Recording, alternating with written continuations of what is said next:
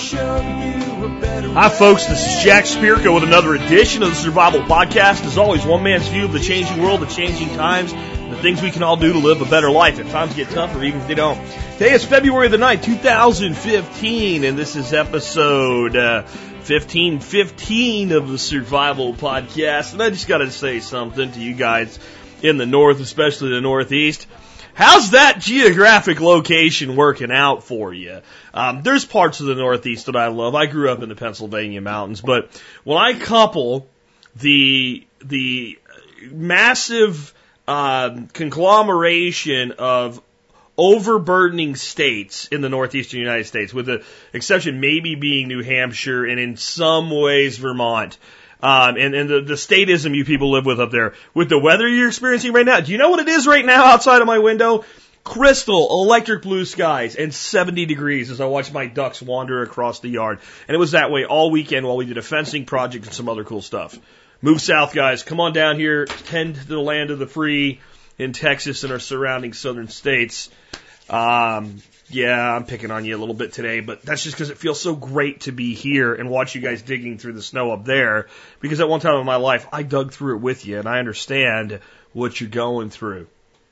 Anyway, it's Monday. It's time for your feedback. Uh, email me at jack at the survivalpodcast.com.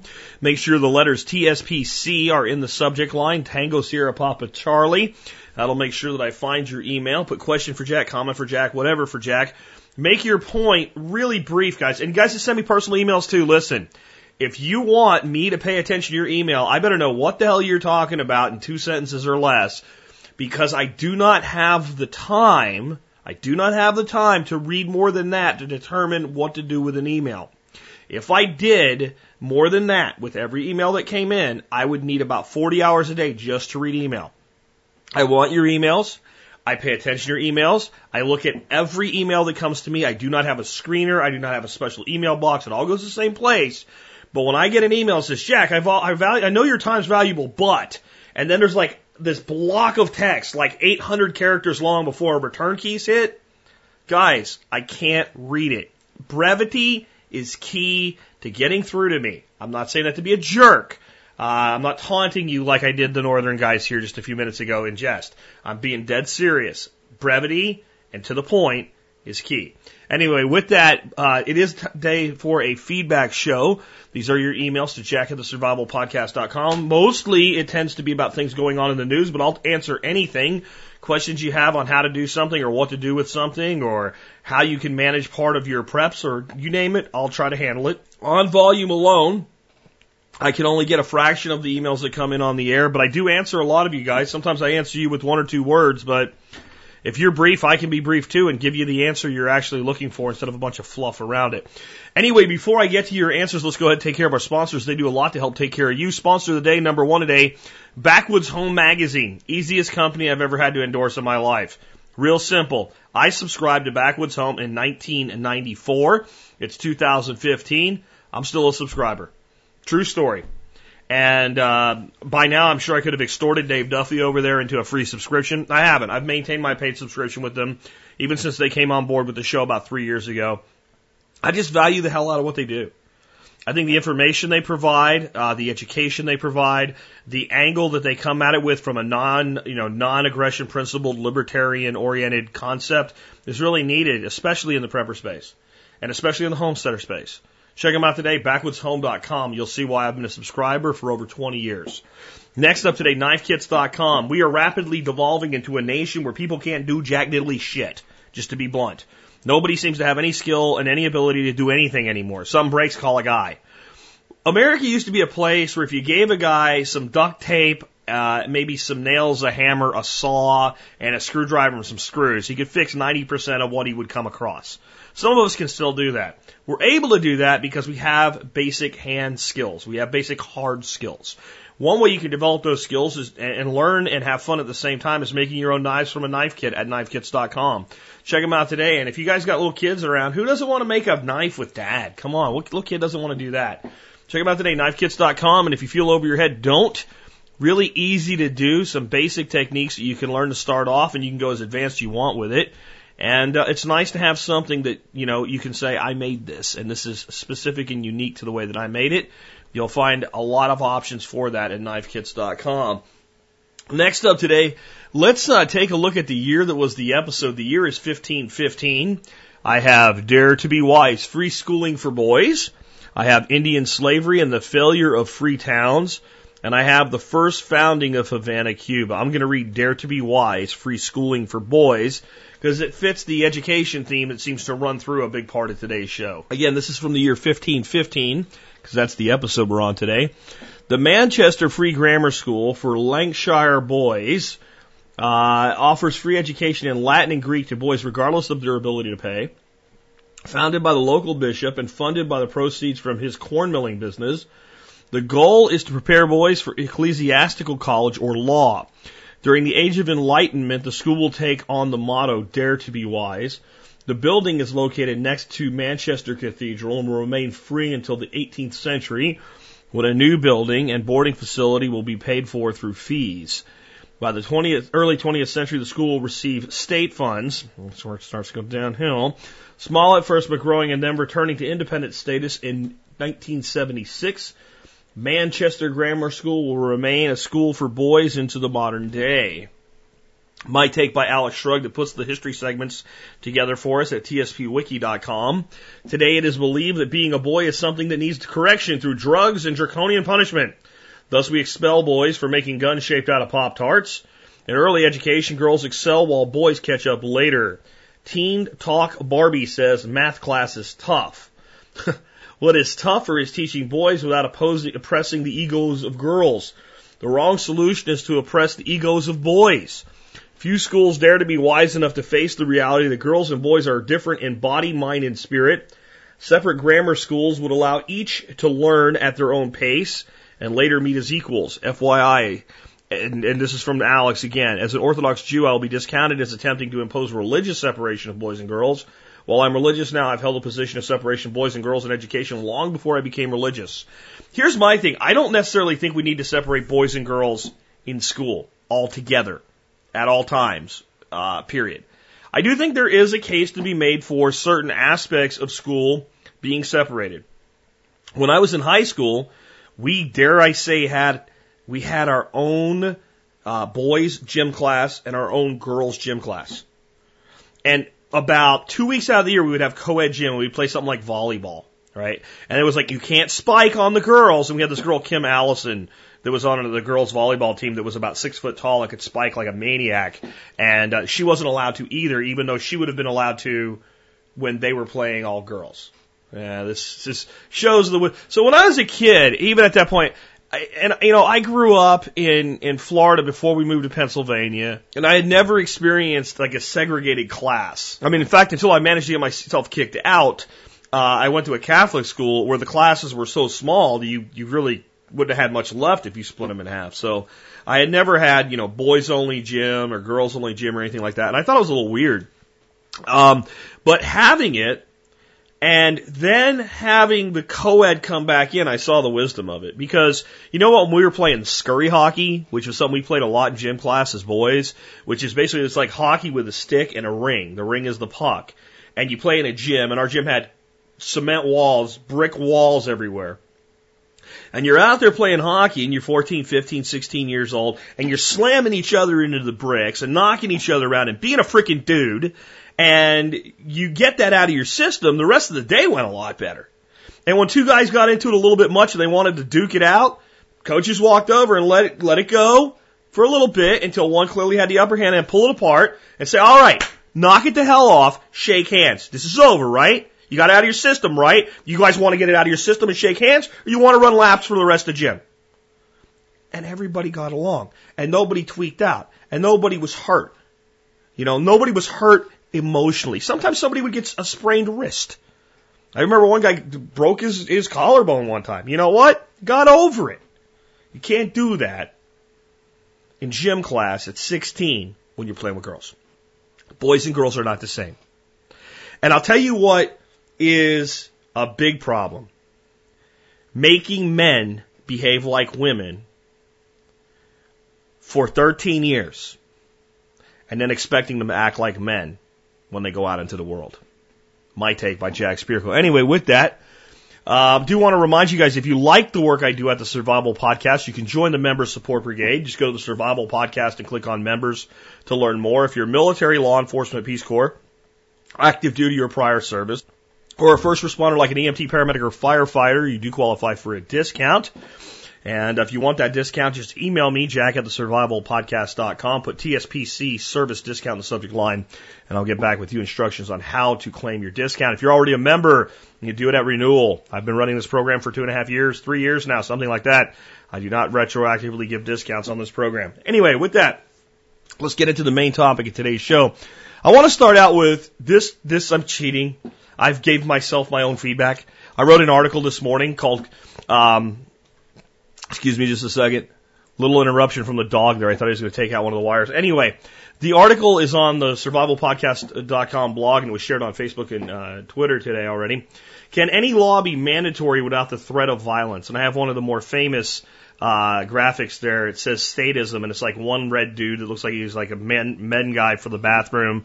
Another red dude looks the same, except his right arm is extended with a gun pointing at the other dude's head. And it says Ideas so good they have to be mandatory. And I make the case in this article, and I'm not going to remake the entire case here for you, but basically that any law or anything that we say is mandatory is either enforced by the state under the threat of violence at the point of a gun, or it's not a law and it's not mandatory. You can't have one without the other. That if you're going to have a law, it has to be enforced, and enforced has the word force in it for a reason. And people call you an extremist, an anarchist.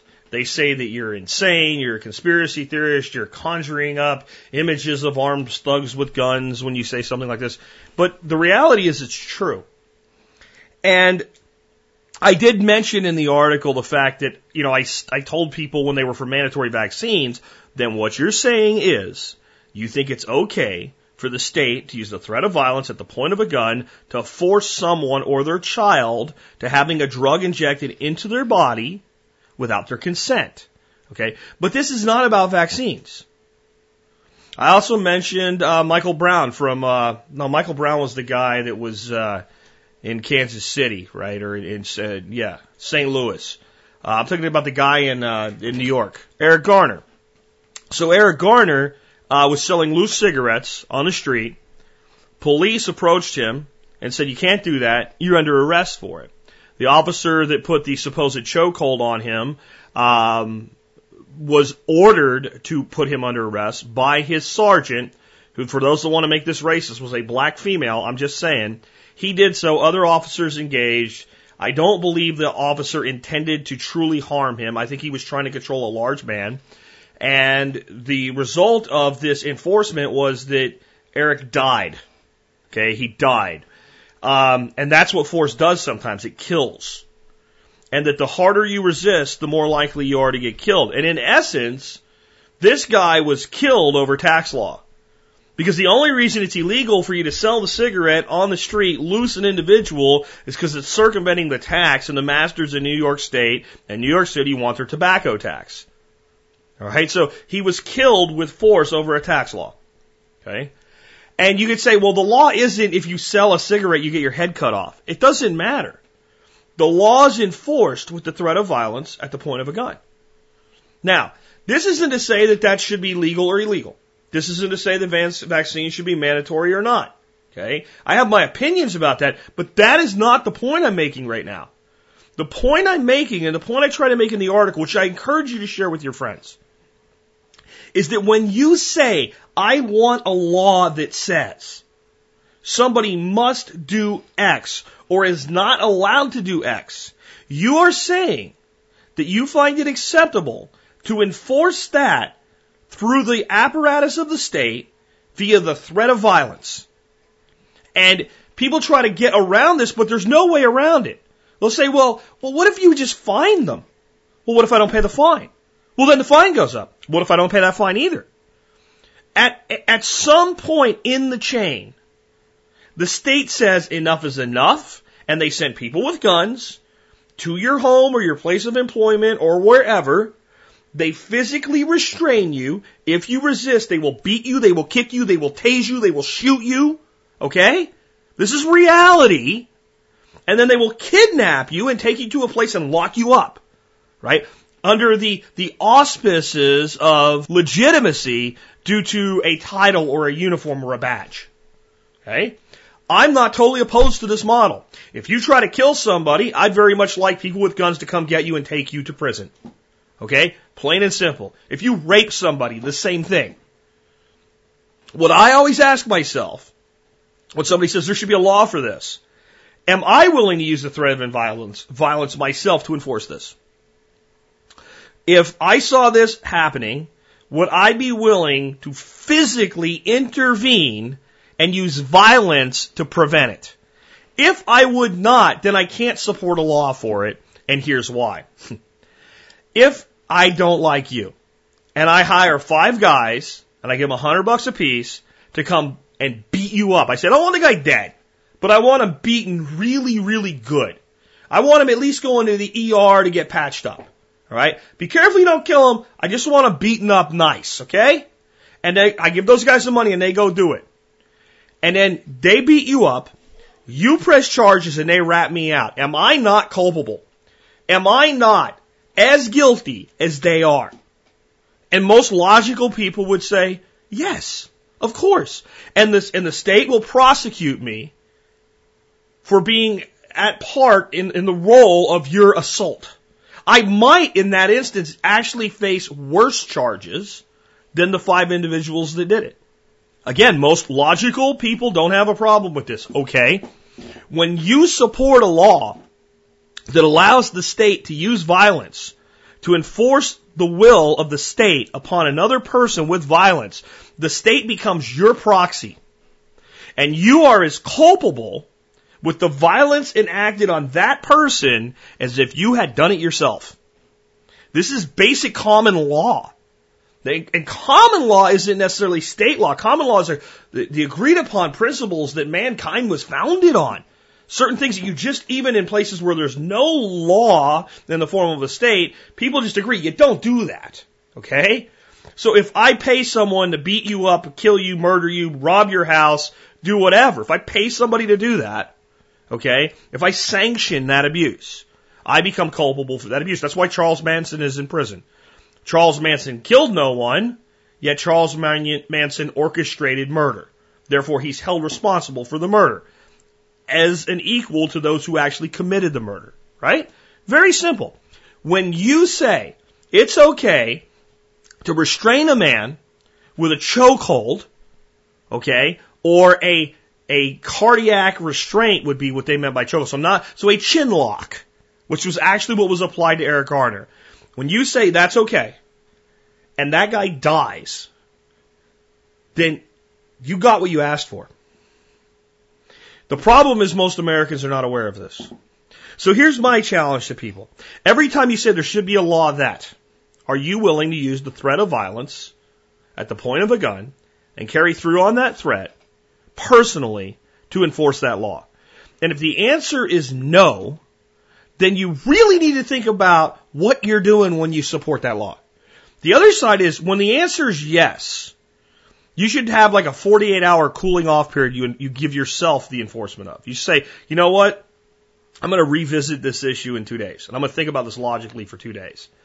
Because a lot of times the illogical answer of yes comes from two things. Fear and anger. When we're angry and when we're afraid, we do not make good decisions. So why do you think the media and the government works so hard, so frequently, so often to keep you afraid of things and to keep you angry? So that you can't make good decisions. More on that in a bit, because I want to do something that I've been challenged with doing when I come down on law enforcement officers that frankly, well, they need to be come down on at times. Um, I've seen a lot of abuses by law enforcement. And what I hear people say is, well, why don't you, Jack, point out the law enforcement officers that are doing a good job since the majority of them are? Listen, if you're a cop and you do your job the right way, I do appreciate you. That's why you get a service discount if you choose to support my show. And when I talk to cops, eh, I usually don't lead off with, hey, thanks for your service or whatever, but I usually talk to them and see what kind of guy they are. If they seem like a great guy, I'll say, hey, be careful out there. Thanks for your service. Okay? I appreciate that. But I also say that to postmen for delivering my mail. But I don't hold up a postman and say, this guy delivers the mail all the time and doesn't steal any. He's great. Because that's his freaking job. When a guy works on my car and fixes my brakes and does them in such a way that I don't end up dead, I don't like say he's a hero because that's his job. We all have jobs to do. Now, the guy that I take my car to, who I said nothing about the brakes, and not in an attempt to extort money out of me, notices that there's something drastically wrong with my brakes and, and, and gives a shit enough to tell me, hey, you know, he's got a little bit outside of his, his scope of work. Okay? And I admire that a little bit more. So I've been asked to do that with police officers, and my response has been, you send me what you think qualifies. Here's one that does. I'd like to actually play the news report for you instead of reading this one for you. Father's desperate attempt to provide food for his baby almost landed him in jail. But rather than take the man away in handcuffs, a London police officer extended a helping hand. Megan Moore has a story of how one officer is making a difference. It started as a routine report of a shoplifter, but things soon changed when London police officer Justin Roby stepped into Kroger. He pulled me aside when I first went in there and said, This is something, you know, you may want to look at a little different. The accused caught in a moment of despair. Found out that the that the father had attempted to steal or shoplift a can of formula, baby formula, for a six month old baby. A single father caught red handed was let off the hook. You see your son or your daughter in those that in that little carrier and you think, what would you want somebody to do for your son or your daughter? The lines were further blurred between duty and just doing what was right when Roby bought some cans of formula for the father. He was speechless for a while. He he shook my hand and said thank you. He didn't really say a whole lot. And Roby says he didn't really think a whole lot about what he had just done. He just was hard on had hard times right now, and he just needed a helping hand, and that's that's all I did. Covering the news in Laurel County, Megan Moore, LEX 18 News. Okay, a lot of times I don't really put any thought to the order I run stories in, or when I do listener feedback uh, calls, what order the calls go in. I just do them in the order they come in. But in this case, I actually did run this after my uh, little speech on the state can do nothing without the threat of violence at the point of a gun. For that model to have anything correlating to justice, individuals within the system have to be able to use their judgment like this officer did. You'd say, no, he's not. He's supposed to just do what he's told. That's selective enforcement. Do you notice that no one's coming down on this officer? And God help the person who did. Do you really want to be the police chief that issues this officer some kind of, you know, uh, reprimand or something like that? I sure as hell wouldn't. Now, here's what I would like to see. I would like to see us get to the point where I don't actually feature an officer like this. I would like to see us get to a point where this becomes, well, duh, that's what cops do. I would like for this to get to the point where people look at something like this from a law enforcement officer and say, that's him di- just doing his job. That there's a point where you just look at something and go, I will do no one at all any good whatsoever by arresting this individual right now. Now, here's the key. This requires thinking beyond the Leo. And for those that don't know that term, Leo is law enforcement officer. This, the Leo cannot be the only one acting here for the benefit of this individual. Had the store manager said, I do not care, I want to press charges, that officer would then be put in a position where he has to at least take the gentleman into custody and leave it to the district attorney, whether or not the district attorney wants to pursue charges against the individual. And some stores have this policy. I don't care why you shoplift. You shoplifter for me. I want you to go like, like, you know, soup Nazi. No soup for you. No, no avoidance of a police car ride for you. But we're all human beings and you have to look at each individual situation. So then you have a district attorney. Now, too many district attorneys are concerned with one thing and one thing only, 100% conviction ratio. We can't have justice in our system. And there's another segment I have coming up that explains this is part of why there's a lot of bullshit in society still that we think there's justice when district attorneys run on a conviction rate. I convicted 99% of the people that I tried. Well, that doesn't sound very good to me. unless you were throwing away a lot of cases because you knew that the person was innocent and you only took the ones where you knew the person was guilty versus the one you thought you could win, which is just tends to be how it goes. So a DA in this case could say, you know what, we're not bringing charges here, but still, if the person who was victimized, the store, said, I want charges pressed, this person stole from me, okay, it's difficult.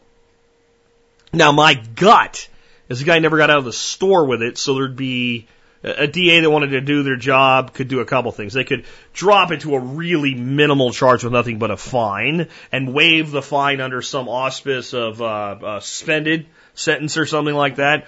Or could kind of flub it if they were willing to sacrifice their vaulted conviction record and basically go ahead and say, yeah, if you want to take this to trial, I'm not going to actually even show up. We'll just tell the judge to dismiss the charges or whatever. But then they might be dereliction. See, it's hard. It's hard in this system to make a difference. The truth is it takes in our current justice system or injustice system, in some ways I feel is what it is, it takes two parties to decide, let's not do this. In this case, the store ownership slash management along with the law enforcement officer.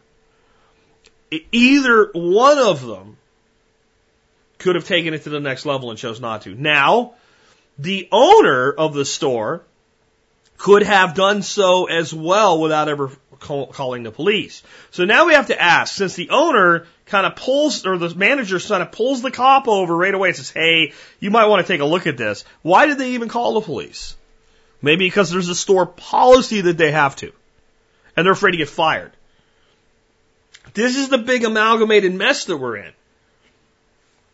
And this time, I don't think anybody out there has a problem with the fact that it should be illegal to go into a store and steal shit. Okay? But I don't think most people with a heart would have arrested this man. I think most people out there would have done something similar to what this officer did. I, I, I probably would have bought him a trunk load of formula.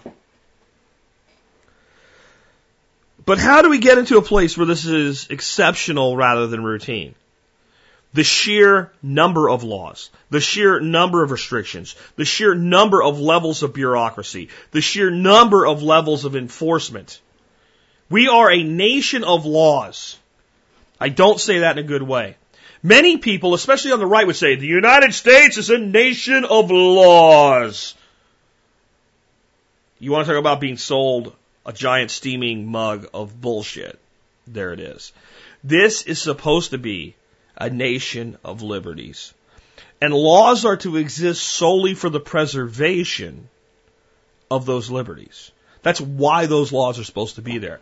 If you had a society run that way, then this type of thing not only would happen less frequently, not only when it did, people would go, yeah, yeah, but there would probably be more options for this father because it's great that this officer didn't arrest him.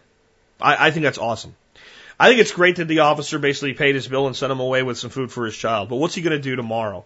What's he going to do next week? What's he going to do the week after that? What's he going to do next month? Where are the options for somebody with a hungry child in this instance?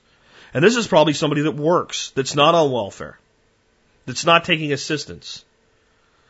When you have a society where the people that are still trying to get by are doing worse than the people who have stopped trying to get by and simply accepted a handout, you have a messed up society. Our society is messed up on so many levels right now. And that's why we all need to be doing something about it in our own lives and in our own backyard. And if we believe that the next guy to hold the title of congressman, senator, or president is going to change anything, then all we're doing is participating in an absolute mass delusion. I want to move on from there and we'll come back to this topic in a bit. I want to talk to you about something else I find equally interesting, and at least the guy that emailed me understood what he was emailing me about because here's what it was called. TSPC, question for Jack. Bird flu. Bullshit soup? Here's what he says. Hey Jack, what are your thoughts on bird flu and poultry raising, either tractor chickens or dedicated free range like how you manage your ducks? To elaborate, I really want to get into raising ducks and chickens, but I'm running into a lot of opposition from my family over fear regarding bird flu. Uh, this is Lucas from the blog comments. Thank you for your time. I responded to him with a single statement. You are more likely to kill yourself by drowning in the tub than to get H5N1 from your chickens. That's my opinion in its entirety. And it is. But I want you to realize something here right?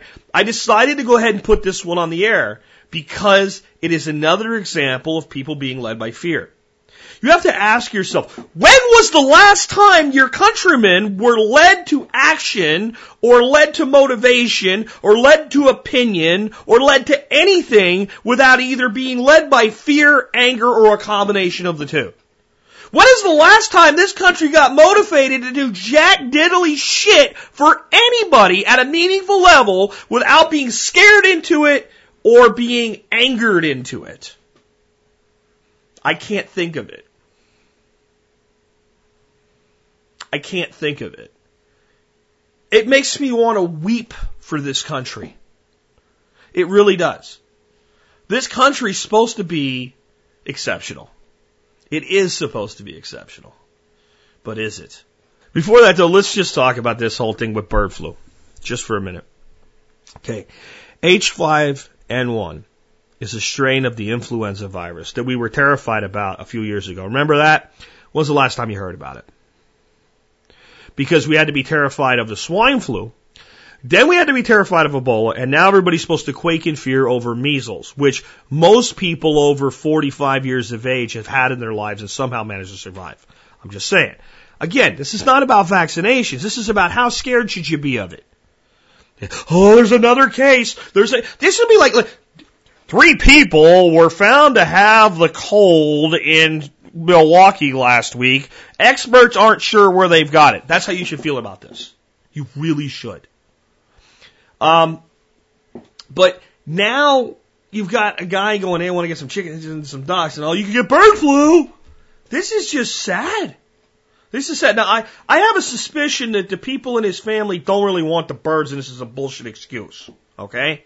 But what are the odds that you're going to get H5N1 from birds kept in the United States where we don't walk around barefoot in their feces and bring them into our homes and let them shit on our floors? And, and honest to God, you are probably more likely to drown in your own bathtub than to get the influenza virus from this. Where have the mighty people that were Americans gone? Where are we that we're afraid because somebody might not get vaccinated somewhere? We're afraid to keep a bird because we might die from a bird, a freaking bird. And today I have organized the flow of the show because the next one I have from you for you is from a guy named Todd. Todd and I had a long email exchange that ended in me telling Todd he's delusional. I want to tell you if you share Todd's view, you're delusional. This is what Todd said. And to be fair, I don't think Todd heard what the hell that we were saying with uh, with the the show where he heard the term exceptionalism, American exceptionalism. Because if he did, he probably would have tried to make a point that was sort of kind of what we made. But whatever. Anyway, he says, I heard you talking about American exceptionality. It is not meant to say that Americans are better than others. It is to say that as far as humanity is concerned, we have created a society where the average person is not locked into a caste system. You are not locked into hopeless despair and basically free to live their lives on their own terms and free from the fear of having their being, their family, their property ravaged by those who operate outside and inside the law. You and I are exceptional in that we live where we are not compelled to or killed for our beliefs, our lifestyles, of our heritage. It is not so in the rest of the world, and you have personally, witnessed our exceptionality in person. This is delusional thinking. Let's just take a look at a few of these things. Um, as far as humanity is concerned, we have created a society where the average person is not locked, locked into a caste system. We're, we're not locked into caste systems like they are in India, but we are locked into a system of classes. And those classes, through the enabling of our neo fascist state, are stratified. And it's becoming more and more difficult from a person from the lower middle class, let's say, to get up into the upper middle class. And that's by design. And you are going to tell me that a person from the inner city, even though they can rise up, doesn't have a harder time rising up than let's just say somebody who is from a, a poor family in a rural environment. That there's no injustice based on a person's past or their family lineage or anything like that in this country. It is total nonsense. And in some cases, it's worse than it is in other countries. Okay? The next one is, we're not locked in a hopeless despair. So the rest of the world's locked in a hopeless despair. People in Paraguay are locked in a hopeless despair. Costa Rica, hopeless despair. The Netherlands, which is the happiest society in the world. Not that I want to adopt their system, but are you going to make the case to me that the average Dutch person is locked into hopeless despair? The average Norwegian or Sweden is locked into hopeless despair? This is delusional. We are basically to free to live our lives on our own terms. I think that's highly dependent on where you live in this country. There's a shitload of places in this country where you cannot live on your own terms, and half of the shows on Mondays are about just that. Free from the fear of having their being, their family, and their property ravaged by those who operate outside and inside the system. So we have plenty of crime in this country from people outside the system. But I get rule of law where it makes sense and how it works out where people in this country generally are not afraid that someone's going to come take their car, take their house from outside the system. Okay? But when we live in a society where the United States federal government, due to the amount of a dollar value of a transfer from one of your bank accounts to another of your own bank accounts, can lock up your capital and seize it with no charges whatsoever, which we've seen happen multiple times in the last couple of years. That's not true. That's not true. People make multiple transfers of $9,000, let's say, from their one savings account to their other savings account. This looks like structuring to the government. So they just lock the account up and seize the money. This is just one example. This is one example of this. I could, if I wanted to, I could sit here and, and, and, oh, just over the years on TSP and go through family after family, individual after individual that the government has come and taken from without filing any charges. How about the drug raid made in Mansfield, Texas, actually Arlington, Texas, by Arlington PD, where the closest thing to a drug on the property was okra plants, and they still pulled the okra plants out of the ground, took the property of the family because they considered it untidy, and hauled it all away and stole their shit, stole their food out of the ground and stole their stuff off their property.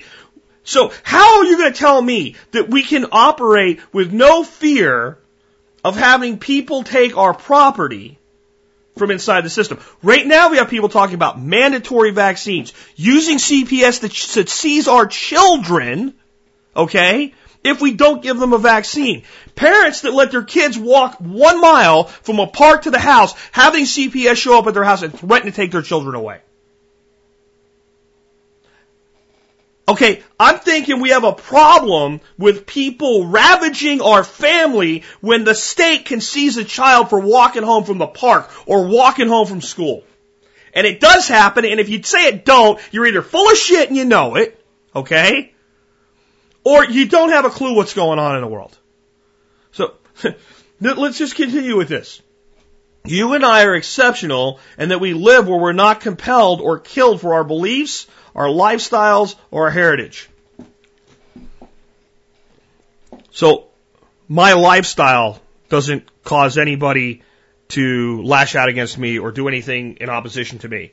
Well, you know, this is where the people that talk about white privilege, especially male white privilege, have just a little bit of something going on. Okay?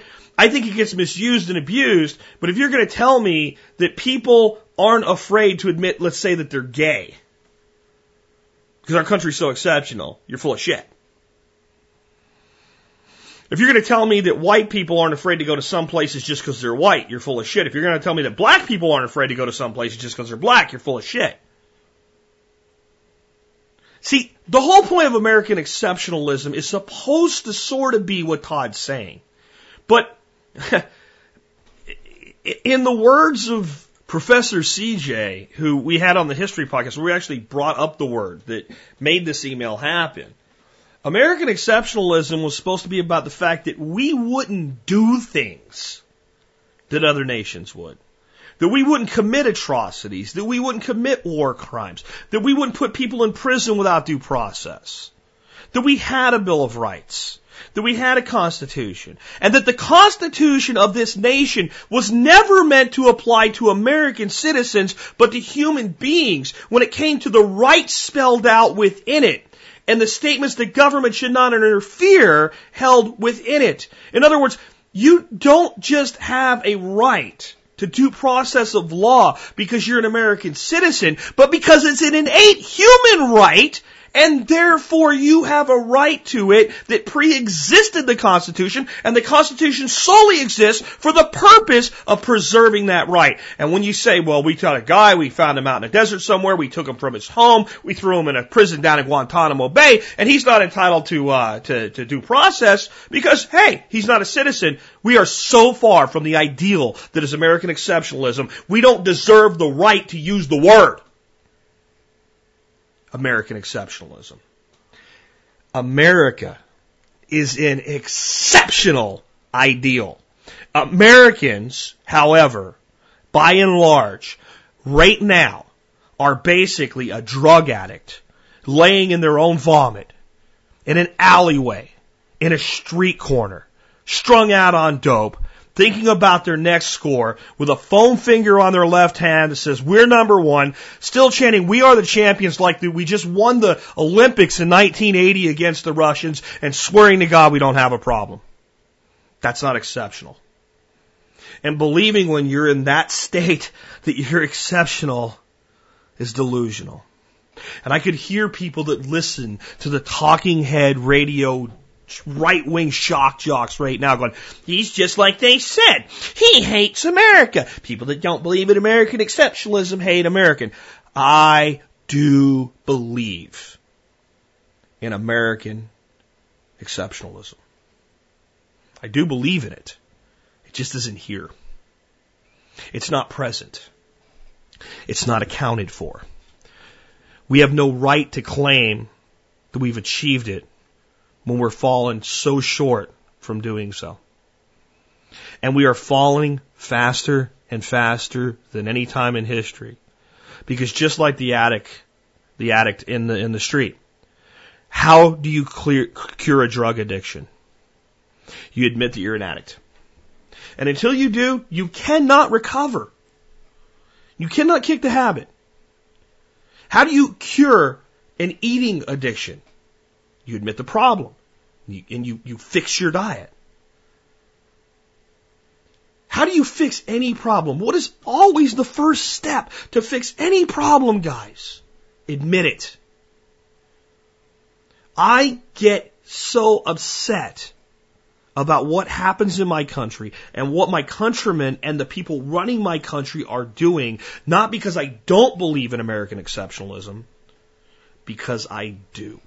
Because what's exceptional about America is that no time in history were a people given a greater opportunity to chart their own destiny, to value the lives of their fellow man at a higher level, to create as much equality as is possible. Never has a nation ever existed that's given a people such an incredible opportunity to truly be exceptional and we failed. We failed. And we continue to fail while claiming to be victorious. We are like a football team that gets its ass beat 63 to 3 and leaves leaning out the window of the bus with our fingers in the air going, whoa, number one! We're that delusional.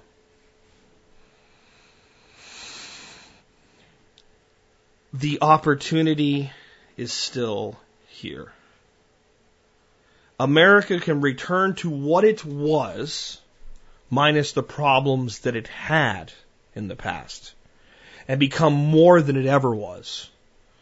But not until we all look around and admit the injustice, the inequality, and the way that this nation is being run trying to control the rest of the world when we cannot balance our own checkbook. We want to tell other nations what they can and cannot do. We can't balance a checkbook. We have no right to tell any nation, anywhere, what they should be doing until they violate our space, our borders, or their agreements with us. None. We're worried about providing foreign aid all over the world and what happens if some person here doesn't get our defense or whatever. Well, how about the kid that's starving to death in Nashville, Tennessee? How about the father that can't feed his kid so he's stealing freaking baby formula? You know what? It's not a sob story. It's not an excuse. When somebody stoops to, to, to stealing baby formula, they're at their end. They don't know what else to do. He wasn't stealing earrings and saying, no, I was going to hawk them for baby formula. He was stealing baby formula. This nation can be the greatest thing that was ever conceived of. But we are so far from the mark. And it doesn't even bother me that we're far from the mark. It is that in the last 20 years, America has begun to do something that we've never done before. From the very inception of this nation, there was this exceptional, ex- exceptional goal this nation can be the most amazing thing ever created. Here, people, it is yours. You write the future rules. You can change this Constitution. You can right the wrongs that we've given you. This is from your founders. We screwed some things up because this is the best we could do at the time. We left slavery in place because there wouldn't be a union without it. You fix it. We created inequality among the genders because that's the way it is right now. You fix it. You make it right. What we'll do for you is we'll guarantee you the right to say your piece, to be left alone, to not have your shit gone through, to not have anything taken from you without, without due process, to defend yourself. We'll give you, cause we can do that. We'll give you this. And if you're just smart enough to hold on to this, and work towards a goal, you can do it. And for about 200 years, the one thing I could say about this nation, for every place we screwed up, for every place we fell short, we were headed in the right direction. It took bloodshed. It took tears. It took sacrifice. It took so damn much. It took brother killing brother at one point. It took a second war for independence.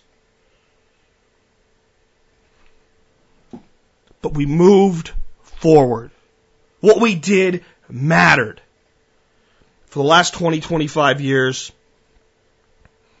you know what we've done?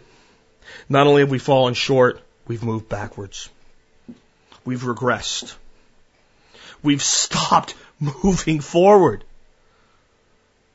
We've become a nation of cowards. A nation of cowards raising teacup children, raising china plated children that are on their way to foam wrapping the next generation in freaking styrofoam so they don't bump their heads. We're better than this. We're better than this. I'll tell you what, the people that say when you question American exceptionalism, you're saying you hate this country, you say that to my face. You tell me I hate this nation to my face, and I will put it very clearly back to you that you're insulting me. I question American exceptionalism because I love the ideal that is America. And I am pissed that a nation of cowards is squandering it as we speak. Let's move on to something else. Let's let's look at something a little different for a minute. How's this for going to a totally different topic and maybe bringing the uh, emotion down for a bit? Um, this one is. Let me find it real quick. Where did it go? Um, listening to 1397. This from Jerry in West Virginia more on raising chickens. I want to try raising chickens uh, to the 10 to 12 week stage. What should I expect to charge the end buyer for them? I know that it is relative to the location you live in, but there has to be a starting point. And what is a good starting point? I will be limited in my production capacity, 12 to 24 total chickens. It's mostly an interesting hobby with a small payoff at the end. If I break even, that is a good thing. Jerry, um, okay. Here's the deal. At that scale, it's almost irrelevant. I don't want to bust anybody's bubble, but let's say that you sold 20 chickens Let's say you, you're going to raise 12 to 24. Let's say you kept 12 for yourself. And you sold 12, sold 12 chickens, uh, at, at, at $15 a chicken, right? Um, it's almost too few to break even. You're looking at about 180 bucks. Now, pastured poultry, especially good quality chicken, a lot of times whole birds I see run the gamut, depending on their size, between 18 and 25 bucks. So you can get more than that. To command a, a, good price, though, you have to create a market for yourself, and you just can't create a market self for yourself with a dozen, a dozen and a half birds. Now, you can begin to create a market for yourself. So, here's what Joel Salatin would tell you to do. He'd tell you to raise 100 birds. I'm not saying to do that. I'm just telling you what Joel would say. Joel would say run 100, raise 100 birds, take 50, put them in the freezer, and eat really good, one chicken a week for most of a year. Give the other 50 away to friends and family. Those will be your first 50 customers. In fact, of the 50 you give away, about 30 will end up being your customers in the future. And that's your marketing fee. So that's how Joel Salatin, who knows a hell of a lot more about making money raising chickens than Jack Spirko does, would tell you to do it. I know he'd tell you that I read his book where he said to do that. I had him on the show for an interview where I asked the question, is that still your advice? And he said it's hard to beat. And then I went to a conference last year where he spoke where he gave the same advice. So I'm thinking Joel stuck to that piece of advice. Now to the heart of the question, though, can you do it? You probably can. And, you know, you can offset some of the costs. At least you could, let's say, maybe cut your cost of production for your personal birds in half, um, which is a noble goal. And the way you would want to set your pricing then would be just find out what is it selling for in your market. If you wanted to go out and buy pastured poultry, what, what's the price? But you can get some national averages across the country. Depending on size, people are selling from three to six dollars a pound. And the people that are really small and haven't built a brand and haven't built a name and are just selling to friends and family and to a few people down the road and what have you are selling closer to the three dollar point. And people that have built up a brand, have customers on a waiting list, etc., have built up a reasonable book of business are selling closer to the five to six dollar a pound point. Uh, the average cost of production for meat birds that I've seen, running heritage whites, Cornish crosses, things like that, is between about I've seen people say four dollars a bird. I question that a great deal, up to about ten dollars a bird. The numbers we got out of Perma Ethos to run 300 chickens this year, uh, we came out between seven and eight fifty a bird. So if you're selling a bird at let's say 20 bucks, round off your cost to 10 because there's always incidentals that get left out. You make about $10 a bird. So here's where people need to understand, like if you're going to do a business trying to make money off of production, how much production you really have to have to make it worth doing as a business. So let's say I'm making $10 a bird. Okay. If I want to make $10,000 at $10 a bird, you don't need common core math to figure that out, do you? I have to raise a thousand chickens at $10 a bird profit to make $10,000. So to make a income, just a, a median income of $40,000 a year raising chickens, okay? How many chickens do I have to raise? About 4,000 chickens. And I have to sell them. So an important thing to consider when figuring out how much you price things for is if you want an income out of it, how much do you have to produce to get an income? And what you quickly realize is that like, I don't want to raise 4,000 chickens a year and only make $40,000. That's, that's not really what I'm in this for. I want, so you start diversifying right away then. Or you say, you know what? If that's what it's going to be, then I need to build a premium brand. I need to be making $15 a bird. I need to get very good at what I do. I need to get very efficient at what I do. I need to get very high branding recognition. I need to make sure I'm care- I, I am producing the best product I can at a premium price under the most efficient growth uh, characteristics I can and not compromising quality to do it. Not the quality of the animal, not the quality of the product, not the quality of the animal's life. I need to have it where my customers can come see the way I raise my birds and go, that's great. I'm happy with that and and be willing to get on a list to to be able to buy from me next year. And you still probably want to do other things. You start realizing like if you want to make some money off of this, it, it takes quite a bit. The reason I say that is so that you understand that there's a point where your your your your product is worth more on your plate than it is in the market. So, for instance, recently I decided to sell off uh, about 20 of my my laying chickens because we want to go to all ducks. We are dumping some of our eggs really cheap to one big customer. We don't even really want to build a chicken business anymore because we don't want to we don't want to get to a point where our customers are like, we can't get eggs anymore. And we're like, yeah, we don't do chicken eggs anymore. But that's where we're going to end up. So we don't want to make that problem any bigger than it has to be at the end. So we put up an ad on Craigslist. We had people overnight wanting to buy our birds. We had two people come, one bought seven, one bought ten. Seventeen's enough to, to sell right now. And we had them say, you know, can, can, if we buy more, can we get them for less or whatever? I Said, no, it's 15 bucks. And here's the truth. At $15, I'll sell you that chicken. At $14, if I don't want that chicken anymore, I will hang it upside down. I will slit its throat. I will bleed it out.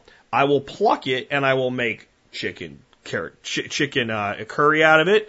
I'll make stir fried chicken out of it. I'll make chicken soup, chicken broth. I'll do all kinds of shit with that chicken at 14 bucks before I'll sell it to you. That's the point where I'm like, okay, for the size of this bird, what this bird does, and the knowledge that this person's going to use it as a laying bird, and it's going to go on, and I'm the one that chose to bring it here or hatch it or whatever. 15 bucks, I'll sell the bird and let it go. You'll do another good two seasons of laying eggs. Right? Then what the guy does with it after that is up to him. But at 14 bucks, I'm eating it. And at 10 bucks, I'm eating it. I ain't even thinking about it. I'm eating it. Small producers, you have to think this way. When does the work necessary to produce the product versus the price out the door equal the fact where it's better off in my freezer or my belly than it is being sold to a customer?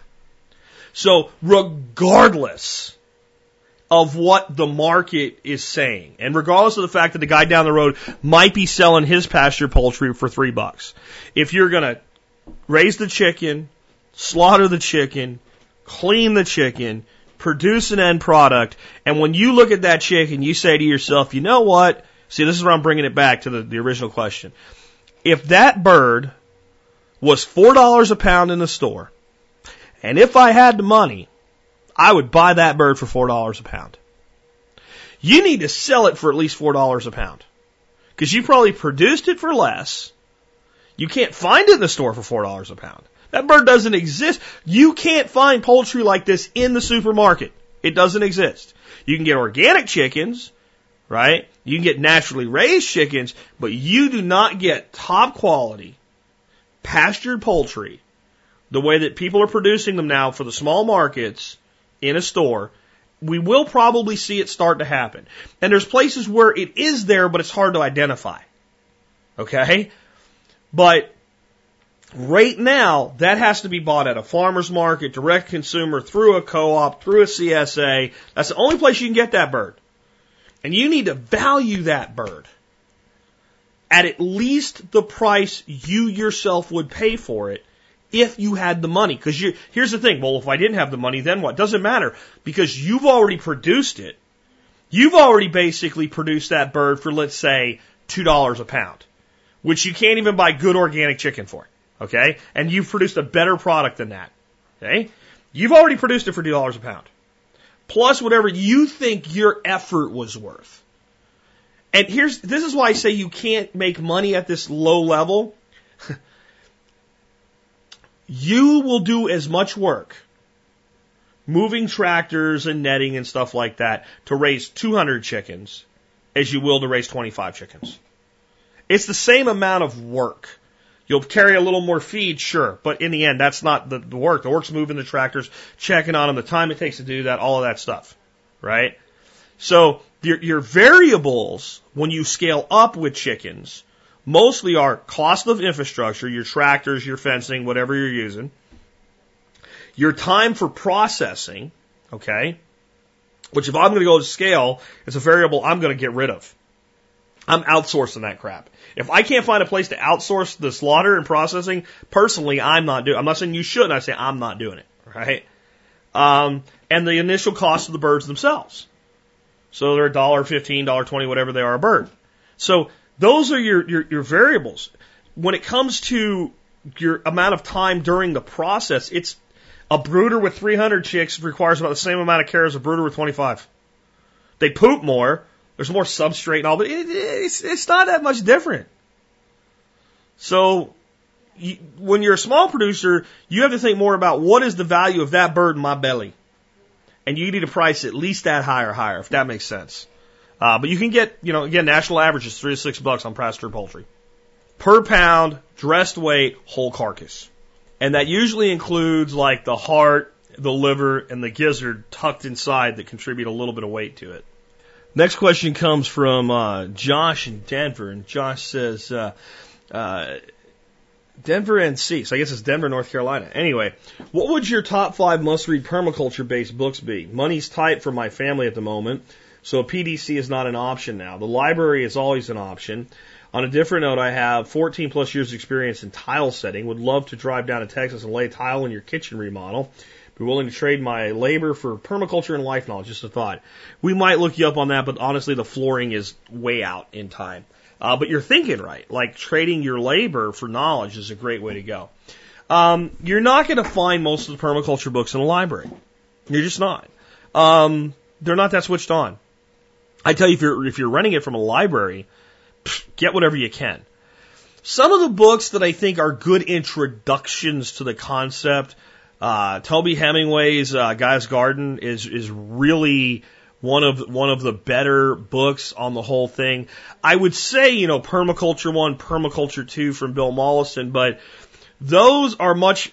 I see them kind of like the way I look at the designer's manual, right?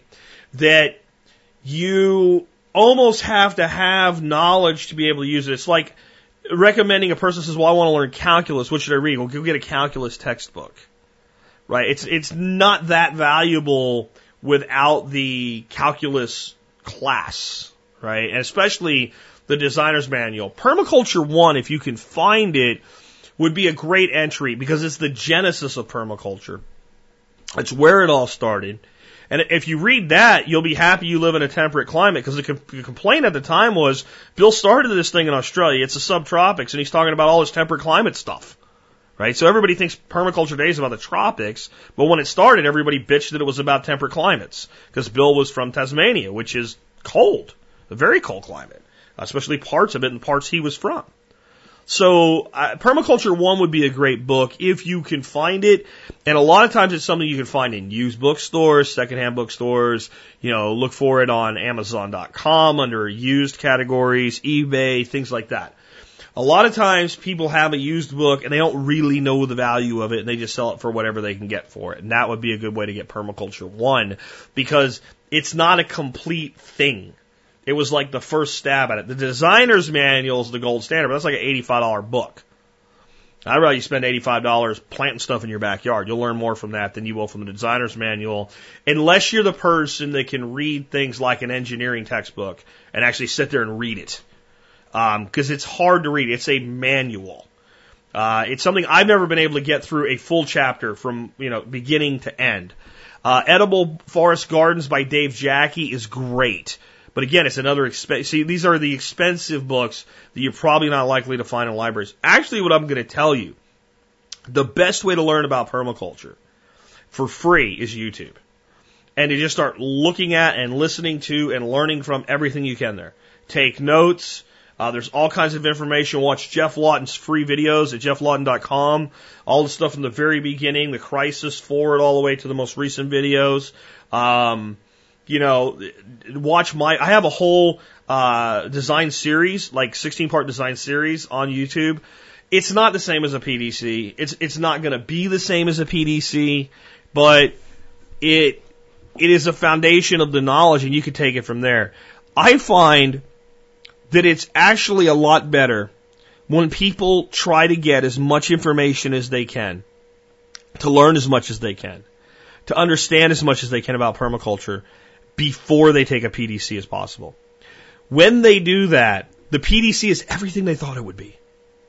It is a way to formulate the design process. And when people don't, they're like, well, I wanted to know what to plant in my backyard. Well, that's not what a PDC does right? A PDC is a design methodology.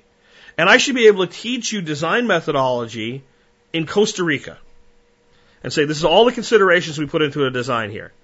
And you should be able to take that knowledge and go to Pennsylvania and design just as well as you could have in Costa Rica because all you're going to do is change the design based on the climate and things like solar aspect and wind and stuff like that, which I've taught you in Costa Rica. They're just different in Pennsylvania. So if I, if I teach you how to drive a car and you learn how to drive a Corvette, which handles beautifully, right? If there's American exceptionalism anywhere, it existed when Chevy came out with the Corvette. Really. And I put you in a Monte Carlo. You still know how to drive a car. It doesn't handle like a Corvette, but in a in a, a reasonable amount of time, assuming you're you're a good driver or good designer in this place case, you will figure out well what are the limits of this car? What is it capable of? What are its strengths? What are its weaknesses? And you should be able to drive that car um, up close to without exceeding its limits. And just because you learned to drive something that was better or worse doesn't matter because maybe I got some old jalopy, uh, what was it, like a worst car I can think of, a Plymouth, a Plymouth Volare from the 70s with a slant six. That's about, without going into like the little minuscule cars, right? Like old American cars. That's like the biggest piece of shit I can come up with. Plymouth Volare slant six from the mid 70s. What a piece of crap. If you learn to drive that, when you first get into a Corvette, you're not necessarily able to operate the Corvette at its potential, but you should have enough knowledge to figure out what the car's potential is. This is permaculture design.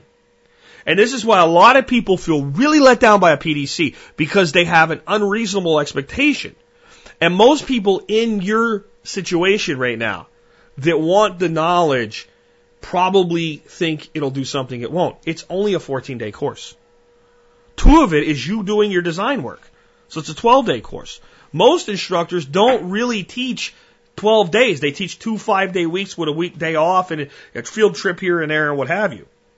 So it's hardcore academia for 10 days. There's only so much you can learn there.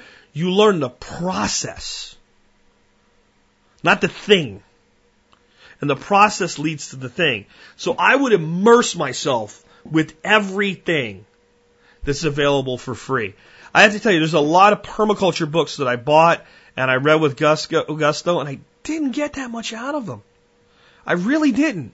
Um, Sepp Holzer's books, very interesting work. Not a lot of instruction, not a lot of idea, not and, and, and things saying like you can't do this.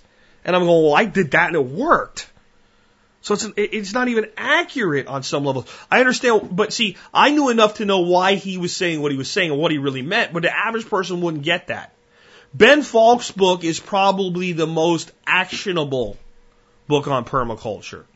Um, really, uh, uh, of any of them that are out there, and it's worth every penny that they charge for it. That book is called The Resilient Farm and Homestead. That was a book that did not let me down. But I will tell you what, I'll put a link today to a multi-page PDF that is a series of lectures transcribed into text by Bill Mollison. I think that outside of some of the stuff I've watched in video from Geoff, I learned more from reading that series of PDFs than anything else in permaculture, including a lot of the hands-on stuff I've done. It goes back to this this this this document. So I'm going to give you that document. I'm going to give that document to everybody who wants to read it today for free. Just go to the survivalpodcast.com, look up 1515, and in the show notes you'll see a link that says Bill Mollison's lectures in PDF. Download it, right click save as, and start reading that. And I'll warn you that you read it really fast because it reads like the ramblings of a brilliant lunatic. And that's what I think Bill is. He's a brilliant lunatic. And he says stuff you're like, that can't be true. And then he hits you again. That can't be true. That, that can't be true. Like four things in a row you're hit with that you're thinking, bullshit, bullshit, bullshit, bullshit. So you stop. You write them all down and make sure I understand what this guy's saying. You go and you try to disprove it. And you realize That's true, that's true, that's true, that's true. And you go, wait a minute. What does that mean in the totality of things? And I think you'll get some of that experience from, from that. And the other thing I would say is there is a DVD series that was put out by the Permaculture Research Institute of Australia. And it's Bill Mollison and Geoff Lawton teaching an entire PDC. It's like being there. It's pretty expensive. And I think there's very few to anybody that carries it in the U.S. Um, and Geoff Lawton's online PDC has kind of supplanted it because it comes with a certification and, and all of that. But um, it's very good, and it's the two best guys in the world and it's something to keep an eye out on like eBay and whatever. So there's people that once they've watched it a couple times go, I'll sell it for half. I'll sell it for a quarter of the price. It doesn't happen often, but I've seen them out there uh, pretty inexpensive. So I, I would look for that as well. Uh, so hopefully that answers your question. But the big thing is just don't discount all the free information that's out there and look at how people did things and look at what's working. Be careful though with YouTube because you'll have people saying stuff that's just wrong. Just flat out wrong. Like this is this is a hugelkultur. Eh, no, it's not. Right? I mean, and, and sometimes does it matter? No, because what they're doing works. It's just not what they said it was. The problem is then somebody says to use that element in a design this way, and you use what you think it is. Or you see people going, this is an herb spiral. You have to have this to have permaculture. No, you don't. Right? So you have to like, if you take in enough information, you'll be able to filter it. But understand, permaculture is about design, and the techniques are the elements in the design. Okay? And if you understand that, then you can self educate to a very high level at, at, no real cost other than your time. On that note, I'm going to swing the last half of the show today toward the educational sector um, no teacher bashing, even though I get accused of that at times. I, I really don't bash teachers, but I'm not even going to get close to where you'd mistake that today. But I'm going to tell you about what's happening in the educational landscape and, and a lot of hoopla that you're going to hear, uh, by the way, as well. Before we go into that, though, I just want to tell you something. Um, a lot of the hype about measles is fixing to start like just tailing off. And, and in two weeks, you're not going to hear much at all about it. And um, as usual, the media is going to have a new cup of Sopa de Mierda de Toro. For those who don't speak Spanish, bullshit soup served up for you. Here's my prediction, and we'll see how it works out. ISIS and potential World War III. Russia, Ukraine, now they're doing some stuff in Greece, and oh, they're putting a base in here, and oh my God, ah, World War III is coming! No, it's not. No, it's not. Uh, the tensions of the day with Russia are, are, are minuscule compared to the tensions of the day that those of us 40 and older grew up with. We're not going to go to World War III over to Ukraine. We didn't go to World War III over to Ukraine when it was part of the Soviet Union. We're not going to go to war over to Ukraine now. Okay? We're just not. And ISIS. ISIS is going to become scarier than ever. It's, it's a cyclical thing with ISIS. You know, we were all going to die from ISIS in November. And then they just kind of really, and then they set a guy on fire, and now they're going to come get you. Uh, but you're going to see a whole new ISIS pitch with a World War III potential in the background. It, uh, World War III fear will be the pepper on top of the ISIS steak served up to you in your bullshit soup for about the next four to six weeks when they'll go on to something else equally scary. You see, what I want you to understand, guys, is that psyops, control of a people through psychological operations based on fear and anger and, and, and division are like torture. If I put you in a seat and I tie you down, I say, tell me what you know, and you say no, and I smack you in the face.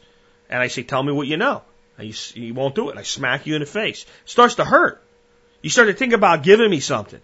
But if I keep doing it, I keep smacking you with my right hand, right? Schmack, schmack, schmack long enough. You sort of start to go numb after a while, or I'd start to like put you out and you kind of fade. So I have to switch to something like stabbing you in the foot with a screwdriver.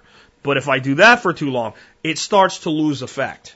So then I got to switch to something like sleep deprivation. Then maybe I dump a little bit of water down your throat. Then I wake you back up. Then maybe I hang you up by your toes. And I keep flipping it around if I want to be effective as a torturer any one thing done for too long ceases to be effective. the government and the media's psychological operations on you. And this isn't conspiracy talk. Just look at the headlines. Watch them cycle. To keep you afraid, to keep you angry, and to keep you blaming anybody but the people in charge, you have to move this stuff through. You have to cycle it through. But the next steaming mug, my prediction, ISIS peppered with World War III. And I am going to worry about my ducks a lot more than World War III. And you should too. Anyway, but let's go back to education. Let's talk about how you can get a free MBA. Um, and I'm not kidding either. You won't get a piece of paper, but you get the education. Now, this is on uh, Dispatch Argus, and it is uh, out of Philadelphia by Sam Wood. Laurie Pickard wants an education from a world class business school and didn't want to pay the $168,000 for a degree from Wharton. So she found a way to get the education, though minus the sheepskin for next to nothing. Pickard is the creator of No Pay MBA and is perhaps the first person to pursue a complete business education through massive open online courses on the internet. During the past year, she's taken free courses from Harvard, Yale, MIT, the Darden School, and Wharton. She's also created a blog and a website, nopaymba.com, where anyone with an internet connection can track her progress, learn from her mistakes, and follow her lead. A former Philadelphia school teacher, Pickard discovered online courses in 2013 while the Peace Corps in, with the, while with the Peace Corps in Nicaragua. A friend with an MBA was taking uh, massive open online course, finance course, uh, just to brush up on it. Pickard said he suggested I look into it. The first thing I thought was this is how I could get my MBA. Many of America's most prestigious business schools have produced online courses. They're free and open to anyone with a desire to learn. The schools don't award degrees to MOOC students, but several offer certificates of completion, usually for a small fee. Imagine that. When Pickard first started listening to the classes to build MBA curriculum for herself, she was unaware if there was enough offering. She scoured the web to see if anyone had done it before. No one had. She found a couple of websites that weren't very well maintained, but a self-contained, self-driven MBA was uncharted territory. I saw an opportunity, decided to go for it, she said. When she began the project, there were a few business school offerings, but there were just enough to get started. It wasn't long before schools began to active, aggressively release courses, primarily via internet education platforms such as Course, uh, Coursera, Coursera, or something like that, edX.org, iTunes, and Udacity. Uh, now I'm swimming in a sea of courses. He said there's too much now to ever do it all. Pickard said Wharton classes have become among the most valuable. Last year, the highly ranked business school made nearly all of its core curriculum, four courses ranging from accounting to marketing, available for free on Coursera.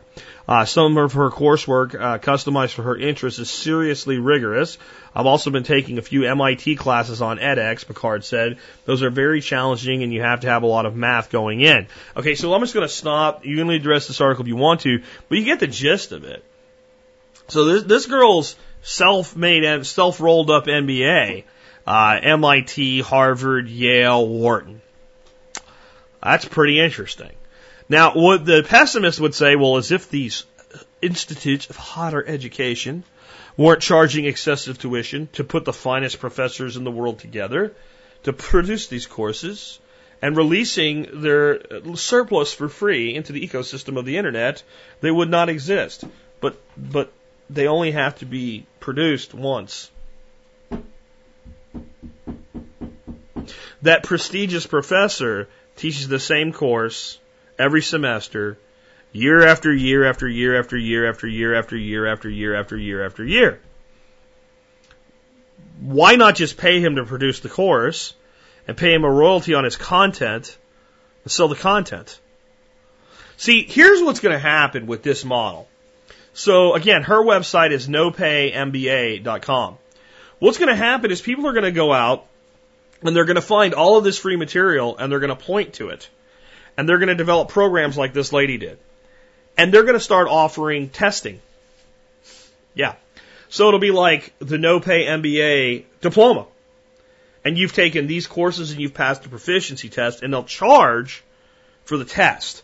And they won't even really give a shit if you can actually prove whether you went through the whole course or not, but could you prove that you've got the information necessary to pass the exam so that you can say that this person has this knowledge? This is just the beginning. This is just one way this will occur. Just one way.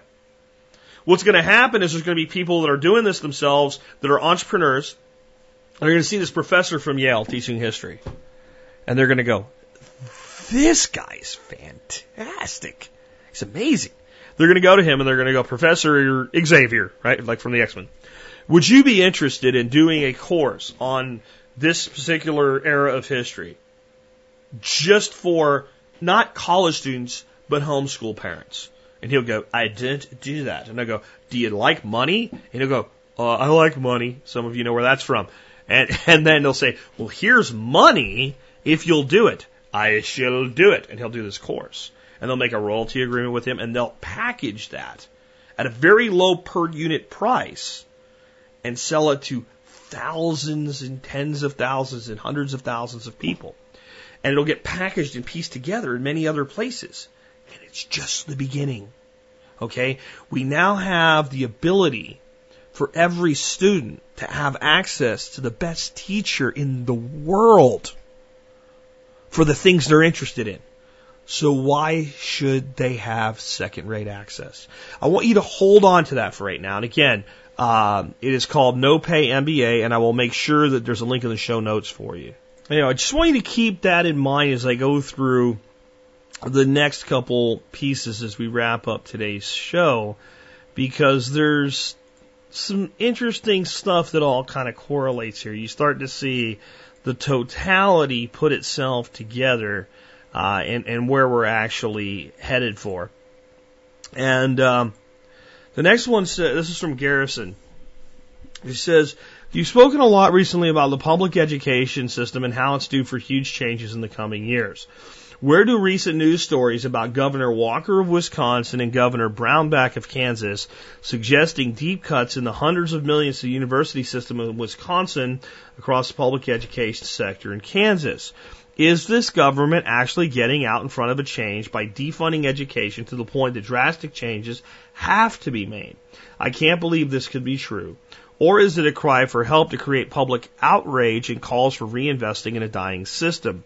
Another possibility is that money simply isn't there and cuts are necessary regardless of the purpose. I can't say I think it's a bad thing to reduce spending on public education, but I imagine I'm squarely a minority.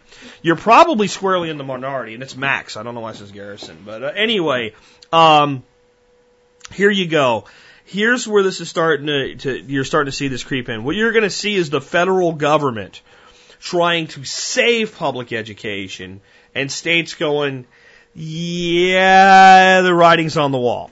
And the colleges going, yeah, the writing's on the wall and we need to adapt to a new world. Not one where there's no colleges, not one where there's no public schools, not one where there's no vaulted institutes of higher education, but a world that's twofold. A world made up of students who write their own rules and take the courses they want a la carte online and say we don't need you for anything else. And some students choose to want the full on show up and get educated thing. And some colleges die and some colleges survive. And some schools die and some schools survive. This is a new world. Now, the reason for the divide here isn't a typical reason, which is some we'll talk about in a second, where the typical divide is showing up. But the reason for the divide is the federal government is of the opinion that when it needs more money, it will just take what it needs, and what it can't take, it will print. A state like Wisconsin or Kansas or Texas or Florida or even California understands there's a limit. There's a limit. And when you reach the limit, you can't print money. States don't get to print money. One of the genius things our founders did, and people use this as proof that we're supposed to be under a gold standard. No, no. What they said is that the states want to make money. The states can only coin money from silver or gold. Okay. So the states are prohibited from the printing of money. Unfortunately, the federal government is not. Um, and we're not going to have that debate today. I know some of you are, you're typing right now, but trust me, I've, I've been through this and flat out, there's nothing in the Constitution that prohibits the federal government from printing money. because they're given the power to set the weight and measures of money, and therefore you can set the weight or measure to anything you want against anything you want. But the states specifically, lowercase s, are prohibited from making money of anything but silver or gold. So this reality to Kansas or Wisconsin or whatever is you can only spend so much money and then we're going to be out. And we can't just make more. And even the states that are taxing at ridiculous levels know that most of the taxation in this country has reached a tipping point. And no matter what a politician says to the microphone, the people that cut the balance sheets on the other side know this and tell them this. There's a tipping point after which you pass a certain tipping point. It's only for theatrics and show because the revenue in levels off and then goes down. And this is a law of market forces that can't be denied just because you have a flag and a foam finger. Okay? And it works the same as a pricing curve, only in reverse. So when I was in business, uh, in you know selling stuff like computer hardware, computer test equipment, very aware as we were looking at a new product and what we were going to sell it for, this pricing model. And the reality is, if I bring out, let's say, a really high-end computer piece of test equipment, I say we're selling it for a dollar. Believe it or not, no one will buy it. No one will believe that it's any good. And as I increase the price, the amount that I of, of units I will sell goes up.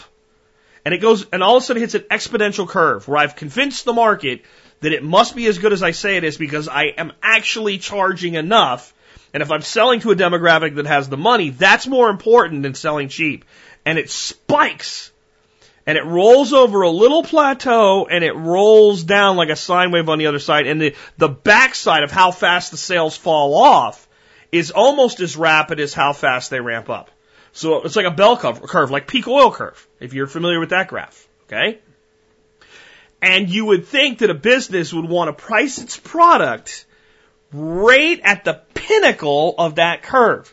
Well, if you were a government, you wanted to maximize tax revenue, that's indeed where you'd want to price it because there's no incentive not to. For a business, I actually want to be on the downside, on the backside of the curve. I want to go past my perfect pricing point and I want to price it just a little higher until I lose about two to three percent of my customers I would have gotten.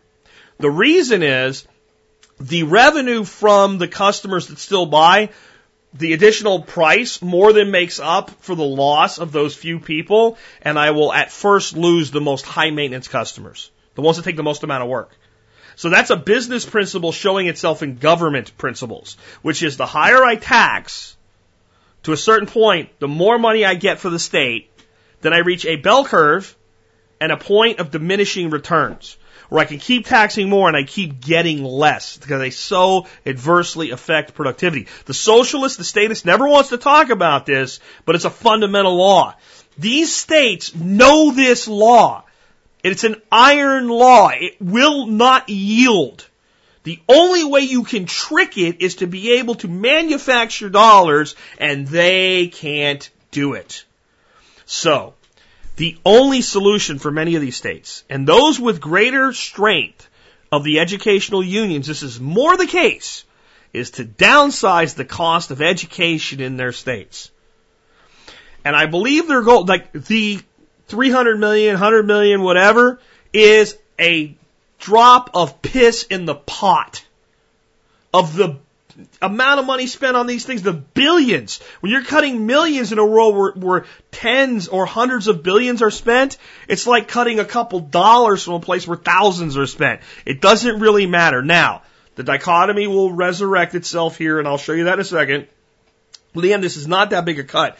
It is sufficient to make these organizations go, oh shit, oh shit, we, we, we have to do something. We can't just continue business as usual.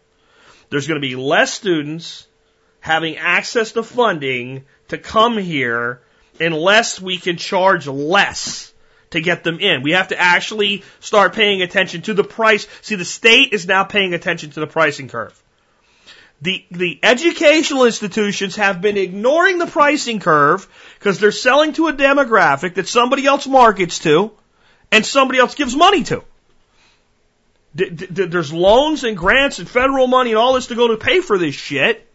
And the government does a great job of saying everybody got to go to college. So all they have to do is, is market for their piece of the existing market, their slice of the pie.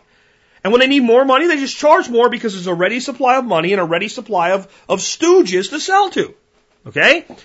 You pinch them just a little bit and you start to ferret out some efficiencies. These are educated people. People running these colleges are not stupid. The people in there with degrees in economics, they know how this stuff works. Even when it differs with their ideology, they're aware of the iron laws. Okay? So what happens is these colleges start to then figure out how do we survive and continue to thrive in this environment? And they begin to wean out inefficiencies, just like businesses did in 2008 and 2009. And sooner or later, it results in teachers being laid off. And that next wing of a building not being put on. And they're going to start to have to go to serve a different market that I don't want to say too much more about just yet because this all ties together. You're going to be amazed at the circle this makes. And this is all from stuff you guys sent me this week. Okay? But that they're going to have to do that. Now, think back. We just had the free MBA. Why would these colleges that charge so much money to go to Wharton Business School and sit in front of Professor Xavier and learn the fine, high level of economics uh, in a specific vertical, put that out for free? It costs the money to put it out for free. They have to video it. They have to. It's doesn't cost a lot of money, but I mean, it's a it's an extra effort to give away something you're selling. Why would you do that? Because they're not stupid. These people, not the teachers. The teachers are just everything's great because they're compartmentalized into their departments. The people running the show here, the people counting the money at the top level, are sticking their finger in their mouth and going and holding it up and going, I see which way the wind blows. This paradigm cannot continue. They're positioning themselves. So as this transition occurs, and when Wharton can't quite get as many people in the desks, they can compete with, let's say, the University of Iowa and go, why would you go to the online version of the University of Iowa? When for a fraction more, you can get an education from the Wharton School of Business. By the way, since you're doing this online and it's all on you, there's no admission requirements. It's cheap. If you fail more than two courses in a row, you can't take the next one until you go back and pass them. These very prestigious organizations are maneuvering to position themselves for this new reality. And if you think that's a stretch, wait till we complete the full circle here. Now here's the dichotomy. You will hear gnashing of teeth and Governor Walker is slashing education. The poor kids can't learn anymore. And most people are stupid enough to buy into it. And the other polarization will be the right, which will go, screw them, they're all a bunch of spoiled, uh, spoiled academics anyway. Let them go make their way in the real world. It's not about that. It's about a market force beginning to show itself. But the American people can't see it. They're too busy being misled by ISIS and World War III and measles that they won't pay attention to what's going on right around in front of them. And it, it's hard for a person to conceive of how big this is. I would like any of you who've never been to a large college campus to just drive by one and actually look at it. And then think about the fact there's tens of thousands of those out there. And then smaller, but very, very large are high schools. If you guys are from rural areas, like we drove by Azle Elementary School yesterday and it shocked me how little it was. They have like one elementary school there. Well, right down the road here in Mansfield, where my son used to go, is one of like four high schools just for Mansfield, and they're bigger than a lot of small colleges. I'm going to stop myself. I'm going to stop myself because I, I don't want to jump ahead in this circle completion here. But think about the numbers there. while people are screaming, it's, they're cutting this off. They're cutting billions. No, they're cutting millions. And they need to cut billions. And they're gonna cut billions. They're just setting up the next wave of marketing and the new way that education is going to be received. Before I tie it all together, I want to remind you guys, especially guys that are new to the show, that think that maybe I'm just talking out of my ass. One of the things I said about two years ago, I first started talking about this, that uh, industries would start reaching out to educational institutions and saying, listen, listen, I need a guy that can do COBOL programming. I need a guy that can do PHP databases. I, I need this. I need that.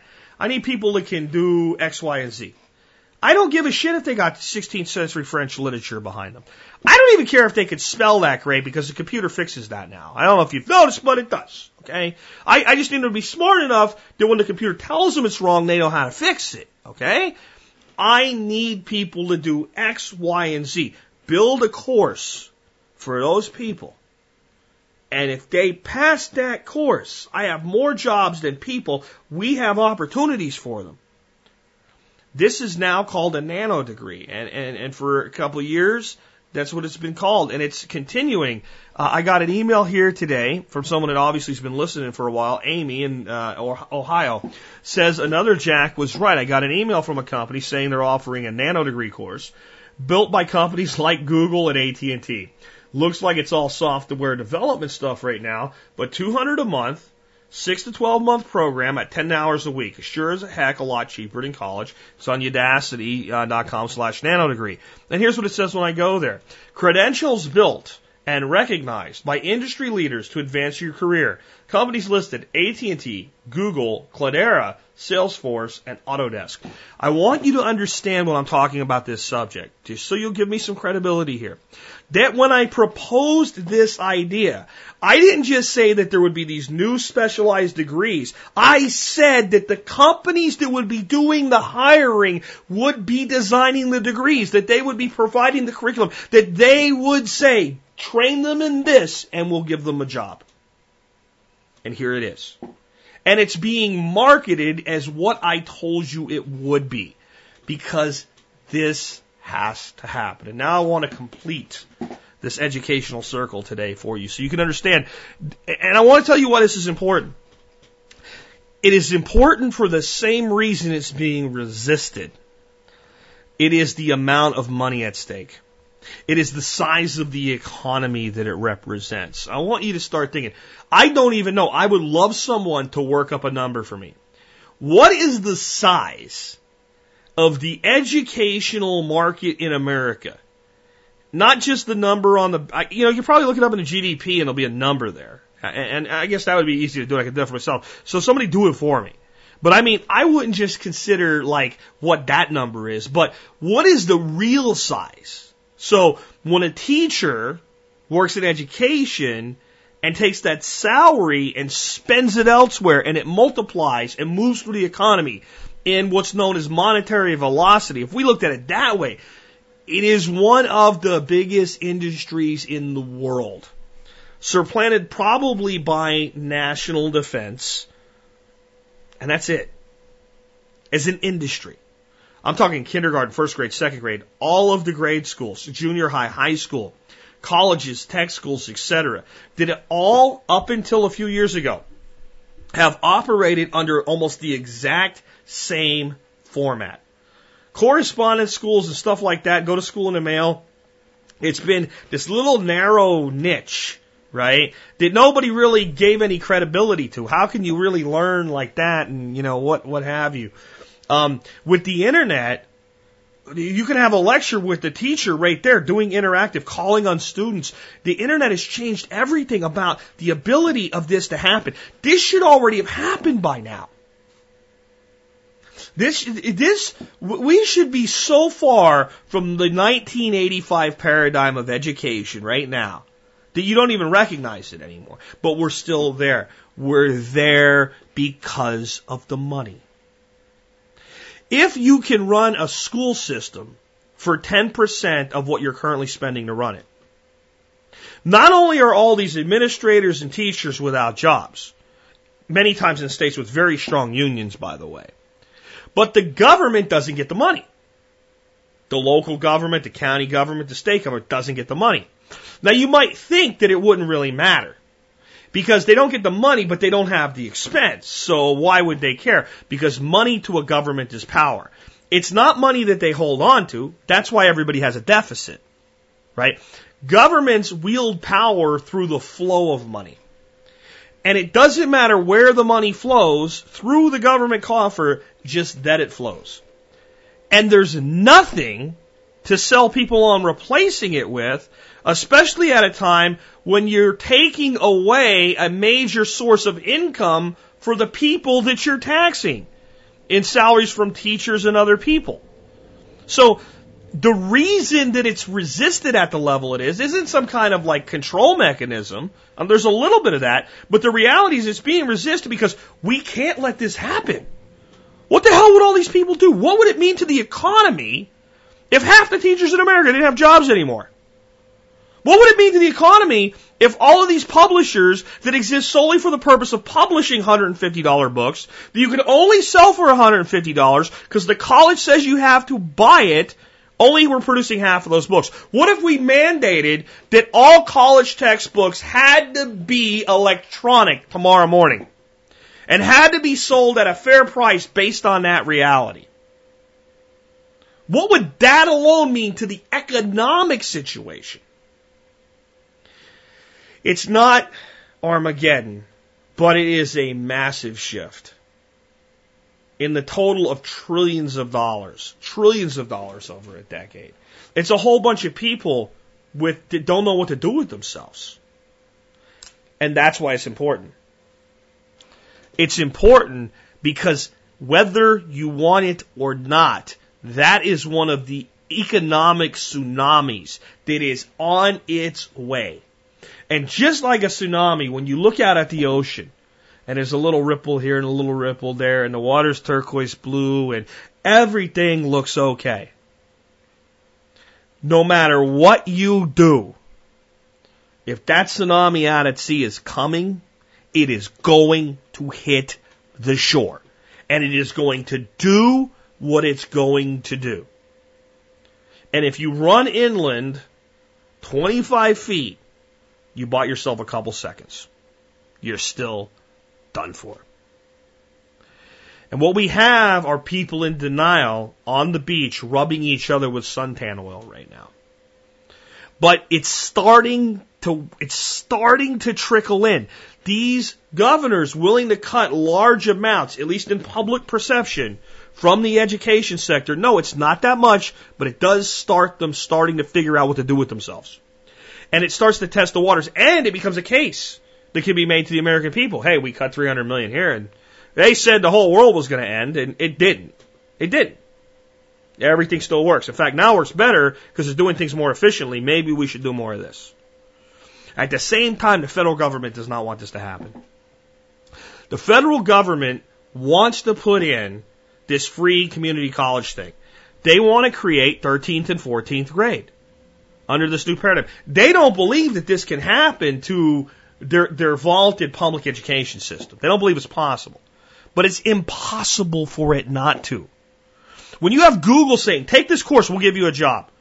One of the most prestigious companies in the world to work for saying, we cannot get enough people that know this shit right here. Prove you know this shit right here and we'll at least give you a shake. Maybe we bring you in as an intern for a couple months. You get a chance to prove yourself. If you don't, you're out the door. But we'll give you a shake. Effing Google to get it through your head. Okay? If they are doing that, you can't stop this.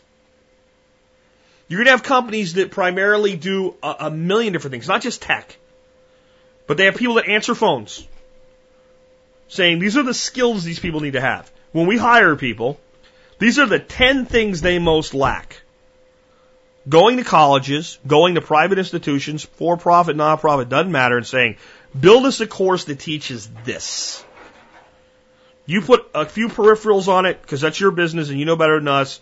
But you make sure the the person that comes out with an A and I hire them and I put them in a seat and I say, you do this, they can do it. You think a company's going to say, no, we don't want your money? You don't think that these, these colleges, building these nano degrees know that they're cutting their own throats eh, eh, to a degree? You don't think when they put out their, their vaulted higher education stuff online for free, they don't know what they're doing. They don't know that, that website after website's going to begin saying, hey, look, here, put these 20 together. Oh, here's the places you can CLEP out of this stuff. Right? college level entrance program where you get college actual college credit for it. And then after you CLEP out half of it, the other half that the CLEP doesn't exist for, here's our proctored examinations you can take and our seal of approval that you've passed. And float that out in the market and go, this person basically has an MBA that's the equivalent if they took it at MIT, Harvard, Yale, and Wharton. And it, we know that because they took their course and they passed these exams. And they did it on their own. They did it on their own. Cost them almost nothing, but they had to do the time, the dedication, and whatever. And, and doesn't that take a student and actually free them up to actually do what's almost impossible to do anymore? To work a job and go to school at the same time? Doesn't that make that more possible? Because their time is not wasted with that that does not matter. They don't have to go anywhere, etc. They don't have to wait, worry about what time of day the course is available. They don't have to worry about if the teacher doesn't like them. You ever think of that? If we move to this model and a teacher doesn't like you, you don't give a shit. If it's a highly interactive online course, you just take a different course from somebody else. But if it's mostly pre-recorded and you just have to do the work, it doesn't matter if the person likes you. It's impartial. It's a video. It's a hologram. You don't care. You don't care if the guy goes home and kicks his cat in the ass every night. It doesn't affect you.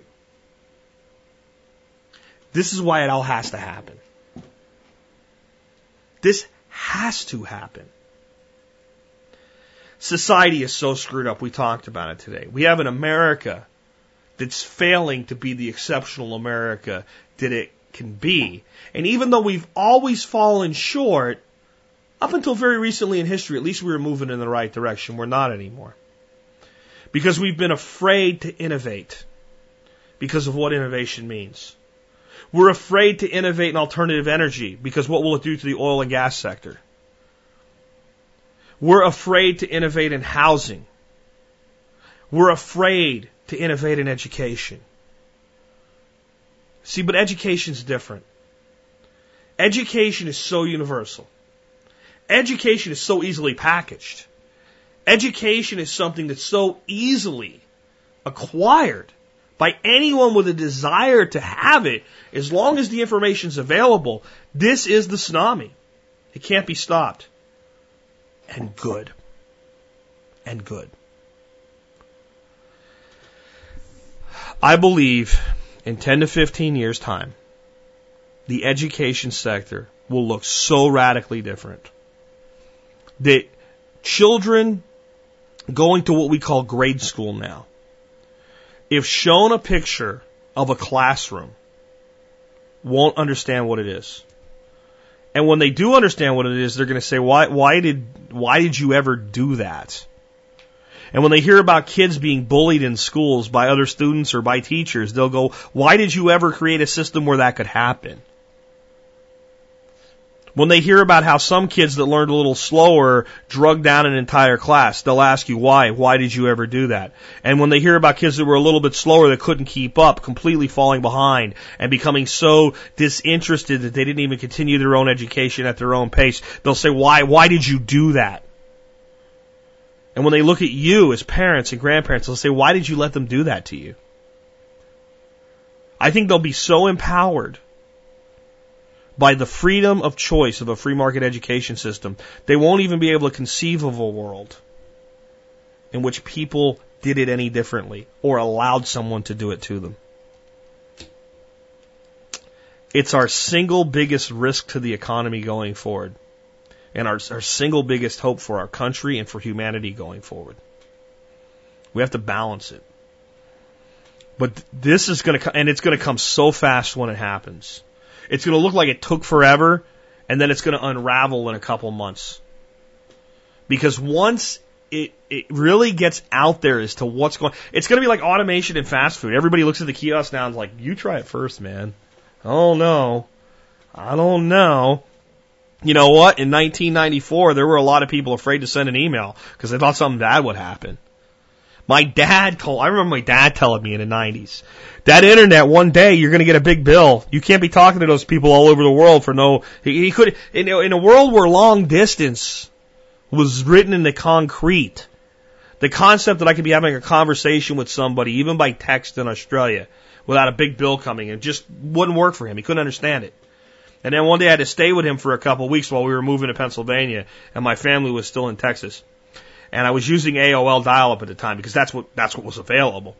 And he lived in a place where they had regional long distance, and the number I was using to access AOL was a regional long distance number that I and I didn't know because it had the same area code. So he got a bill for like 85 bucks for for for the phone. He said, "See, I told you that's that's an AOL bill," and, and he couldn't understand. Right? My father, a very smart man, but he couldn't accept. It wasn't he couldn't understand. He could understand it full well. He couldn't accept it. Right? He used to tell me the internet's going to go broke. Right? What he meant was the dot com bubble was going to pop, which he was right about. He couldn't he couldn't accept that the internet wasn't a company. That it was a thing. And that even if, if 90% of people on it went broke, the internet wasn't going broke. It, it was paradigm altering, and he was unwilling to accept the altering of the paradigm. This is where our educational folks are today. There's two camps. One, it can't happen, and two, we can't let it happen. But tsunamis don't give a shit. You can chant, stand on the beach and you can chant to your God of choice or you can make appeals and say that you're offended and that there's an, it's necessary that the tsunami not come. You can pass a law that says the tsunami's not allowed to come. Wow! It's coming, baby. There's now nothing you can do except get the hell out of the way. And if you're smart, figure out how to harness it. And this whole education sector. I mean, if I haven't convinced you today, you don't want to be convinced. You just don't want to be. Right? We got people building their own MBAs. We got companies creating their own nano degrees. We got states cutting public education at the collegiate level that's going to force the colleges to innovate. And you got the top universities giving away their best shit for free because they know the shift's on the way. It's over, guys. It's over. The wave just ain't here yet. With that, this has been Jack Spirko with another edition of the Survival Podcast helping you figure out how to live that better life if times get tough, or even if they don't.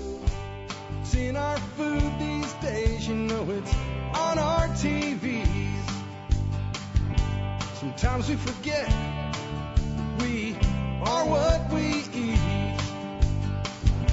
I don't know the answer. It's like there's nothing I can do. It's the price we pay, I guess, we follow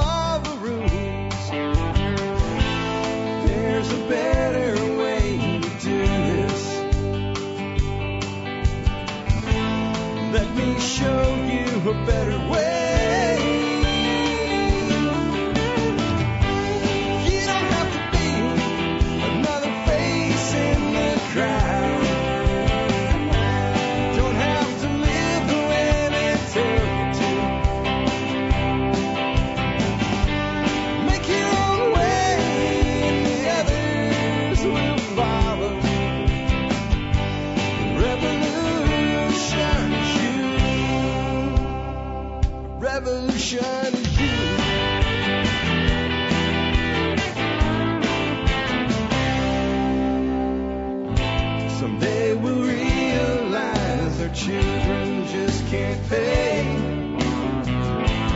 Nobody up there cares.